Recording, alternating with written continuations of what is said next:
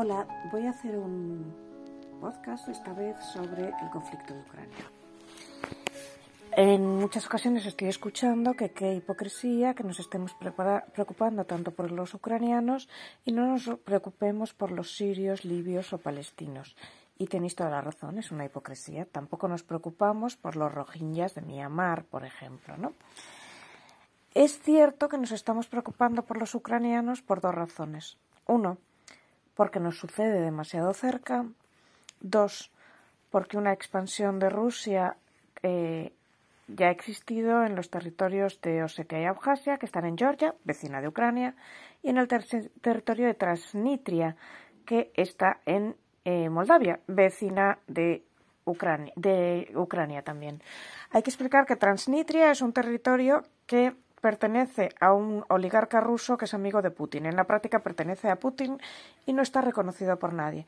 Lo siguiente va a ser probablemente las repúblicas bálticas, o sea, Litonia, Letonia y Estonia. No, Estonia, Lituania y, oh Dios mío, bueno, las tres repúblicas bálticas que la voy a buscar en Google más que nada para recordar cómo se llaman las tres repúblicas bálticas. A ver, Google, ¿dónde estás?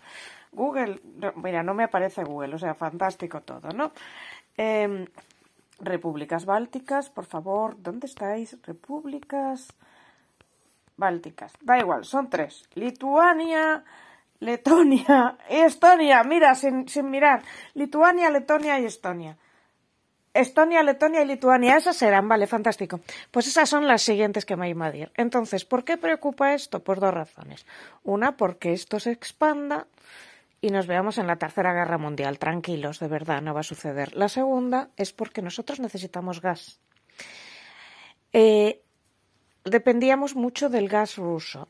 Rusia está haciendo un oleoducto que se llama el Nord Stream 2 y que iba a ir desde San Petersburgo a Berlín. Pero nosotros ya habíamos contraatacado para no depender del gas ruso y íbamos a pillar gas en Ucrania. Este gas lo tenía la Shell, ¿vale?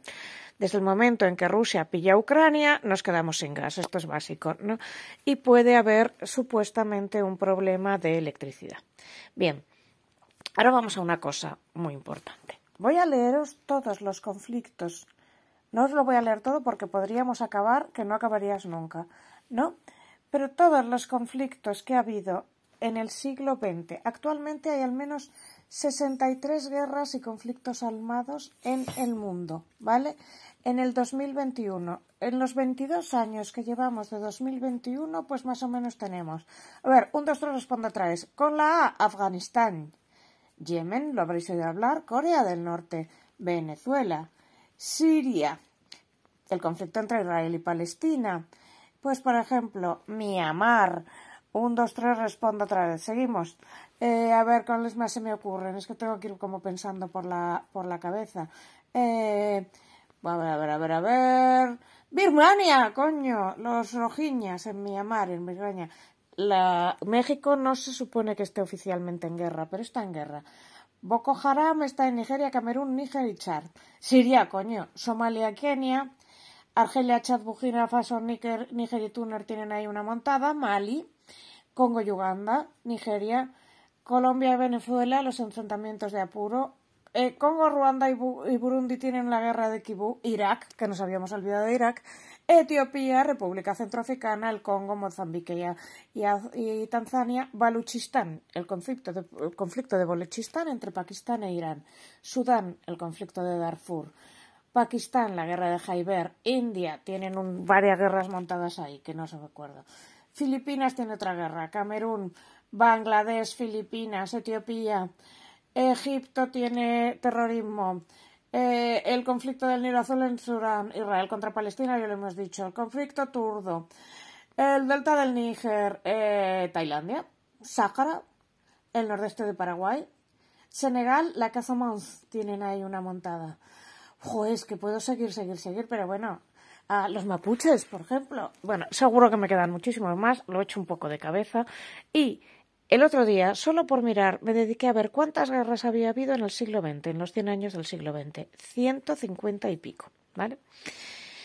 Los que somos un poco mayores recordamos, pues eso, cuando se fue la guerra del Líbano, cuando fue la invasión de Panamá de Noriega, nos acordamos de cuando secuestraron el avión este, que hay una película de Spielberg, Múnich, no os quiero ni contar. Entonces, hay una cosa muy importante, que es, ahora mismo está recibiendo información constante sobre la guerra de Ucrania.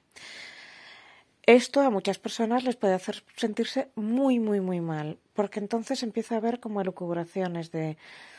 Hoy oía, oía, escuchaba decir a alguien que íbamos a vivir una caristía energética tan importante como en la posguerra. He oído hablar de que Hitler es el nuevo Putin. He oído hablar de que se va a montar la Tercera Guerra Mundial. De todo. La suerte de tener una cierta edad es que en el fondo te la sopla porque llevas oyendo cosas de estas ni se sabe. Verás, cuando yo era pequeña eh, veraneábamos en un sitio que se llama El Perello, en una organización que se llamaba Gola Blanca. Allí prácticamente cada noche nos cortaban el suministro de electricidad, porque creo que dependíamos, hablo de los años 70, de una especie de grupo electrógeno. Nosotros vivíamos en un segundo piso, se cortaba el ascensor, claro, y había unas especies de lucecitas rojas preparadas para que cuando no hubiera electricidad tú subieras siguiendo las lucecitas rojas. Los niños bebíamos tan felices con el apagón, si es que nos la soplaba todo. Que no había tele, pues mira, como total había dos canales, tampoco pasaba nada. Em, no teníamos tele, no teníamos internet, no teníamos nada, de verdad.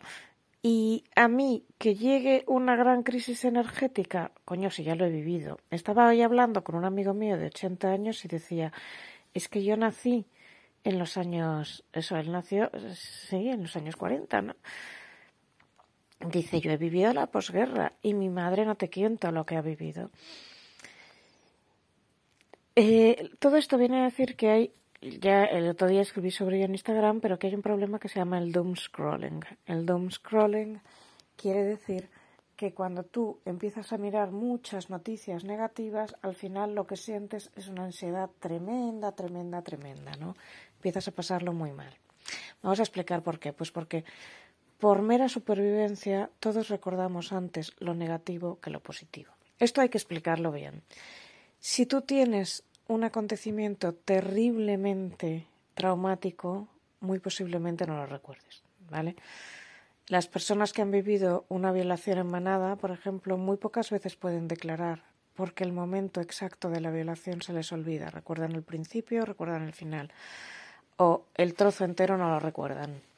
Personas que sufren síndrome de estrés postraumáticos no recuerdan claramente lo que les pasaba. Por ejemplo, veteranos de guerra que no recuerdan exactamente las escaramuzas, pero las sueñan. Cosas así, ¿no? Pero imagínate, vamos a ver. Em, imaginemos, para ser muy tremendistas, una persona que ha sufrido una agresión sexual por parte de seis personas. Igual no recuerda todo, pero te aseguro que empezará a tener pánico a los espacios cerrados y que se convertirá en hipervigilante. Es decir, es una persona que cuando vaya por la noche sabrá perfectamente y por instinto ir por la parte iluminada, no se meterá por calles por las que no haya gente, no irá por calles oscuras, le creará pánico el metro. Los pasillos oscuros del metro y vacíos los evitará.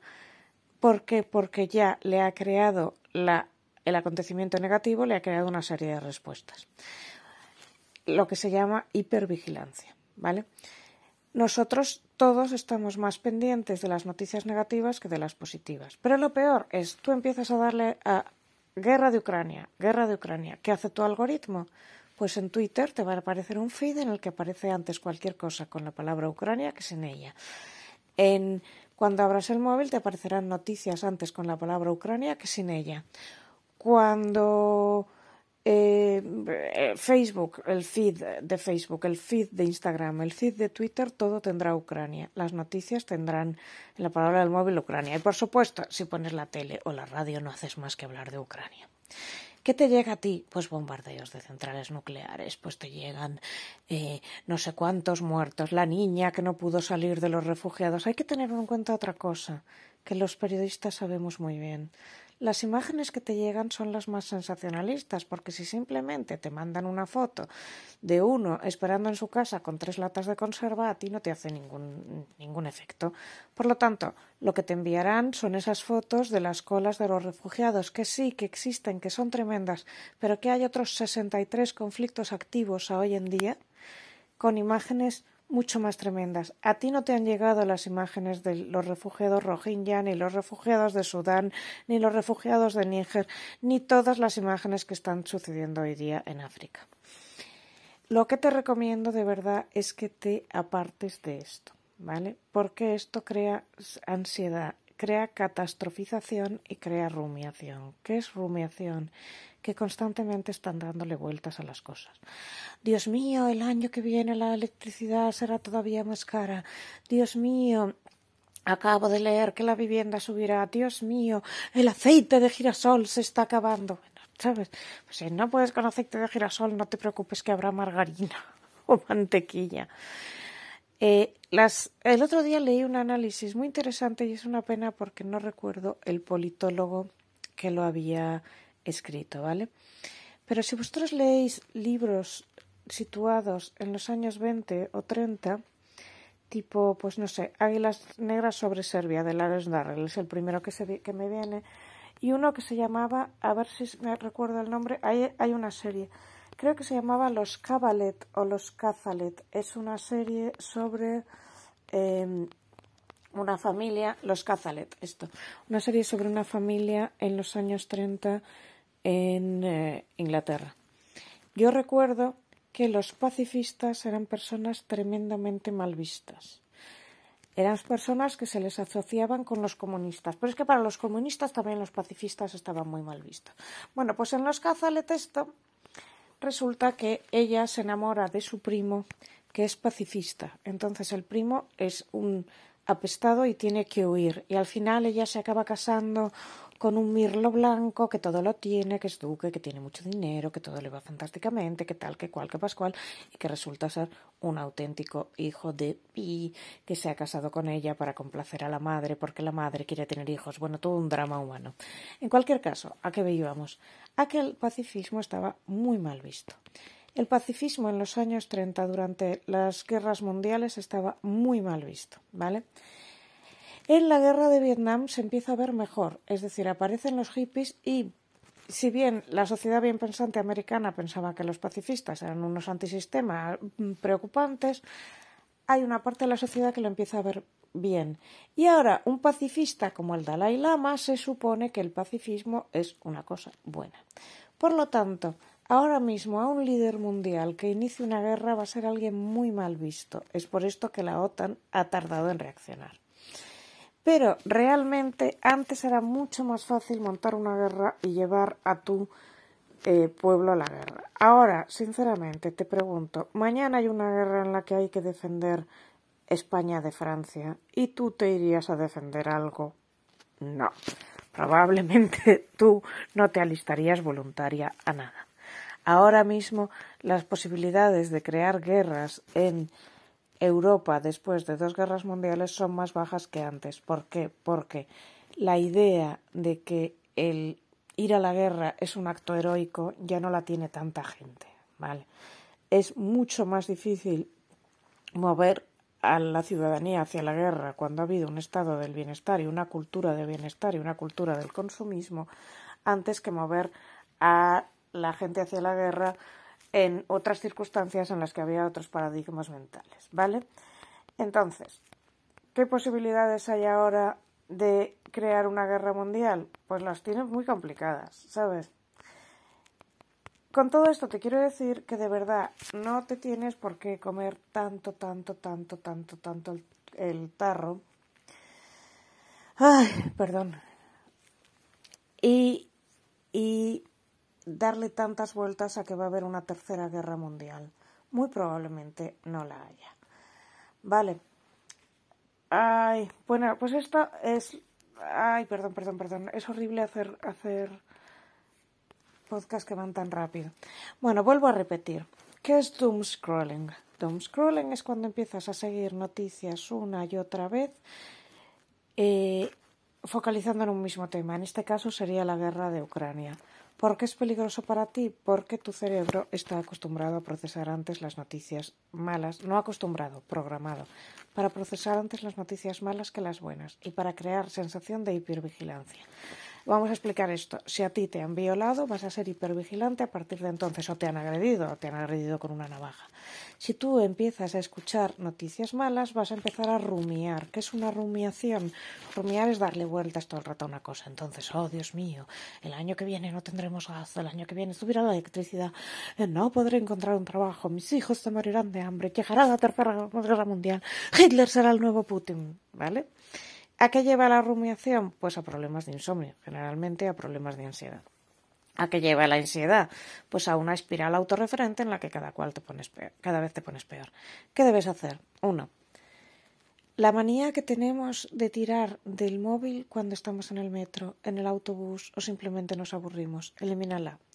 Dos, en lugar de hacer esto, intenta mantener relaciones reales con tus amigos, seres queridos, mascotas, sal a pasear. Tres, desconecta el móvil en lo posible. Cuatro, eh, no pongas la radio o la televisión si realmente estás empezando a experimentar ansiedad con todo esto. ¿Vale? Cinco, focaliza en el día de hoy y el ahora. Seis, relativiza. Recuerda, en el mundo hay actualmente 63 conflictos armados, además del de Ucrania. Si contamos el de Ucrania, creo que ya son 64. En el siglo XX ha habido 150 conflictos armados en el mundo, no solo las dos guerras mundiales y la guerra civil que tú has conocido. Vale, ha habido conflictos en China, en Grecia, en Somalia, en Sudán, en Níger, digo en el siglo XX, ¿eh? en eh, toda América Latina, toda África. Eh, no te quiero ni contar, ¿vale? Entonces, concéntrate en nada de esto me va a afectar a mí, porque si no, se te va a disparar la ansiedad. Este es el podcast más corto que he hecho y lo voy a dejar aquí cuando llegamos a 17 minutos. Normalmente son 20, pero creo que no necesitas más, ¿vale? Y bueno, pues aquí lo voy a dejar y hoy no hay música porque este es un podcast muy corto. Eh, pues esto se acaba aquí. Un beso y hasta luego. Quizás sí que haya música. No sé la música que va a haber porque no la he preparado, por lo tanto no digo la música que hay, pero cuando cuelgue, corte, pues pensaré la música que voy a poner antes y después. Así que la música que va a venir después de esto, ni tú ni yo sabemos de antemano cuál va a ser. Un beso.